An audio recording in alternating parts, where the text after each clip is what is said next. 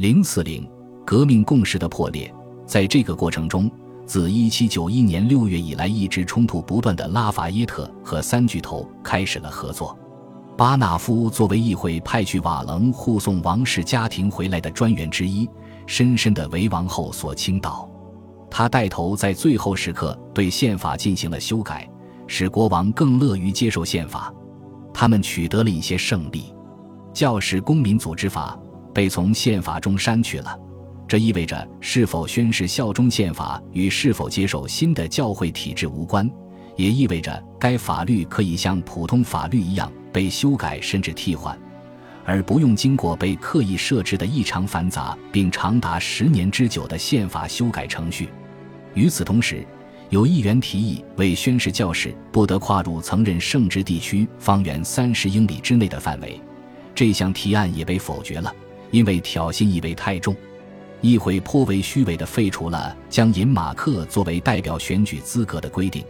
事实上，这在当年春季被证明是笼络巴黎群众社团的绝佳办法。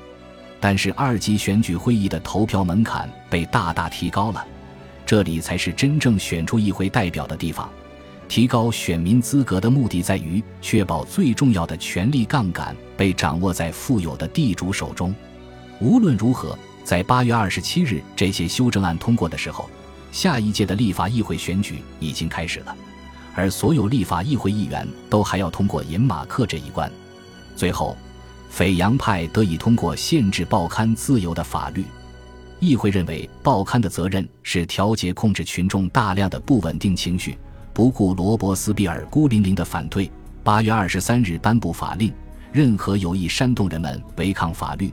藐视政府权力、对抗政府行动的作者都将遭到起诉，而任何正直或者诚恳用心受到抨击的官员可以就其损失提起诉讼。拉梅特兄弟和马卢埃还梦想赋予国王绝对否决权，让议员有资格担任政府部长，甚至还想设置第二议院。但现在想要重拾1789年王政派的计划已经太晚了。将要让国王接受的这部宪法。自从1789年人们为宪法奠基时起就已经定型了，只是在细节上有些不同。路易十六会不会接受宪法也完全是个未知数。国内外各种各样的人都在向他提供建议，这些建议又往往彼此矛盾。直到最后一分钟，路易十六还在犹豫。有的时候，他似乎决心要落实宪法。七月三十一日，他曾写信给阿图瓦伯爵。请他回到法国，放弃反革命的计划。第二天，议会提出了更加严酷的刺激政策。他首次通过了惩治流亡者的法律，他们被要求在一个月内回国，并处以缴纳三倍税金的惩罚。而且，官方也开始首次列出了流亡者名单。这项法律议案最先在二月被提出，但是由于米拉波的反对而未能通过。自此。流亡海外的队伍开始急剧壮大，特别是在瓦楞事件之后。对于军官而言，六月十一日对国民、法律和国王的新一次宣誓已经让他们心灰意冷。瓦楞的失败更使他们怒不可遏。在布耶流亡海外之后的六个月中，有将近六千人步了他的后尘，这超过了整个军队中军官人数的一半。九月十四日，作为宪法颁布之日进行的大赦。惩治流亡行为的新法律被废除了，但这并没能止住流亡浪潮。此时，军队纪律在一次次的兵变中已经接近崩溃，有很多原本打算留下的军官也都断然选择了离开。在贵族圈子里，斐扬派以立宪君主为核心重建国家共识的努力也没得到任何褒奖，大家想尽各种办法阻挠他们。在议会中，贵族们。他们现在被称为黑皮肤的人或前贵族，要么投弃权票，要么故意乖张地支持罗伯斯庇尔和佩蒂翁。尽管右派的目标明显是保守的，但他们终极少有人加入斐扬俱乐部。而且，斐扬俱乐部最失败之处在于，他没能拉拢大多数的外省俱乐部，只有七十二个外省分部脱离了雅各宾。而且，七十二个分部中还有很多在夏末又收回了自己脱离雅各宾的决定。八月上旬，戒严令被取消之后，报纸又重新出现了，而巴黎没有一份重要的报纸是向着斐扬派的。没有什么比战争的谣言更能分化革命阵营了。他在整个夏天都沸沸扬扬。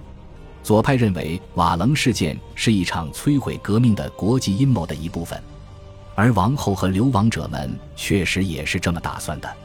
当出逃行动失败之后，所有人都认为德国方面将会加紧努力，而摇摇欲坠的法国军队肯定无法抗击。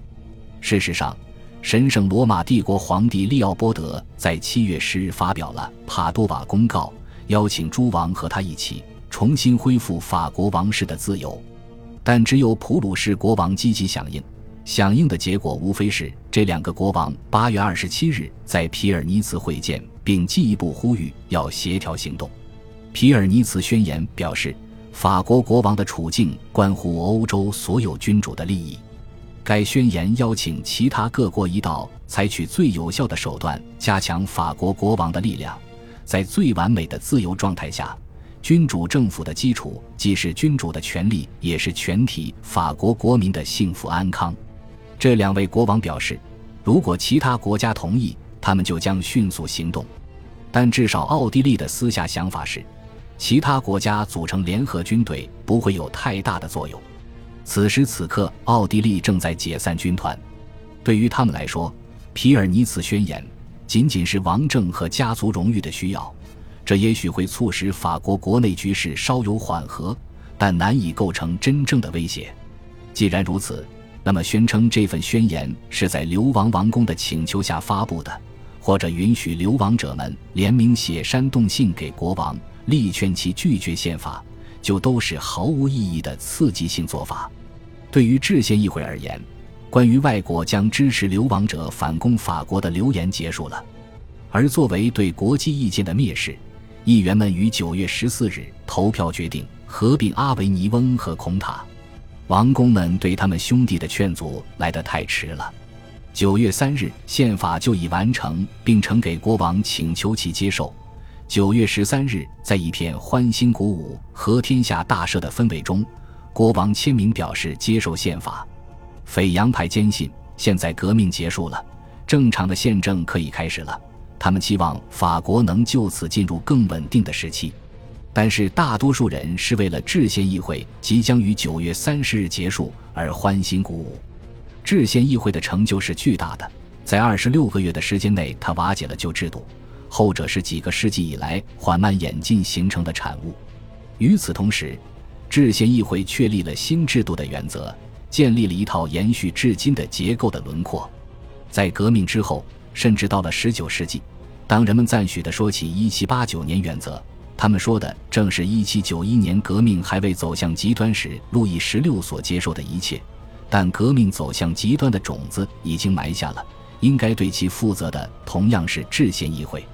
由于强迫教士在教会和国家之间进行选择，他分裂了国家，给予了反革命比自身利益更高的行动目标。在行将结束之时。制宪议会又单方面地攫取了罗马教廷的土地，这加重了他对自己的伤害。宗教分裂使数以百万计的人无法全心全意支持革命，国王自己就是如此。只有不敢面对其他事实的人才会相信他在一七九一年九月真诚地接受了宪法。在六月那场他自己称之为“旅行”的事件中，他的真实想法已经昭然于天下，这造成了进一步的分裂。立宪君主派和迅速升温的共和主义运动之间的分裂，而后者的中流砥柱是巴黎喧嚣的群众，这使得他更加令人恐惧。最开始发动革命的贵族们现在选择退出，隐居在偏僻的乡村，或者跨过莱茵河加入海外流亡王公的行列。这一切都难以保证斐扬派梦想的后革命生活。对于1791年10月来说，英国大使在四月做出的预言再正确不过了。目前的宪法不得人心，不能持久。恭喜你又听完三集，欢迎点赞、留言、关注主播，主页有更多精彩内容。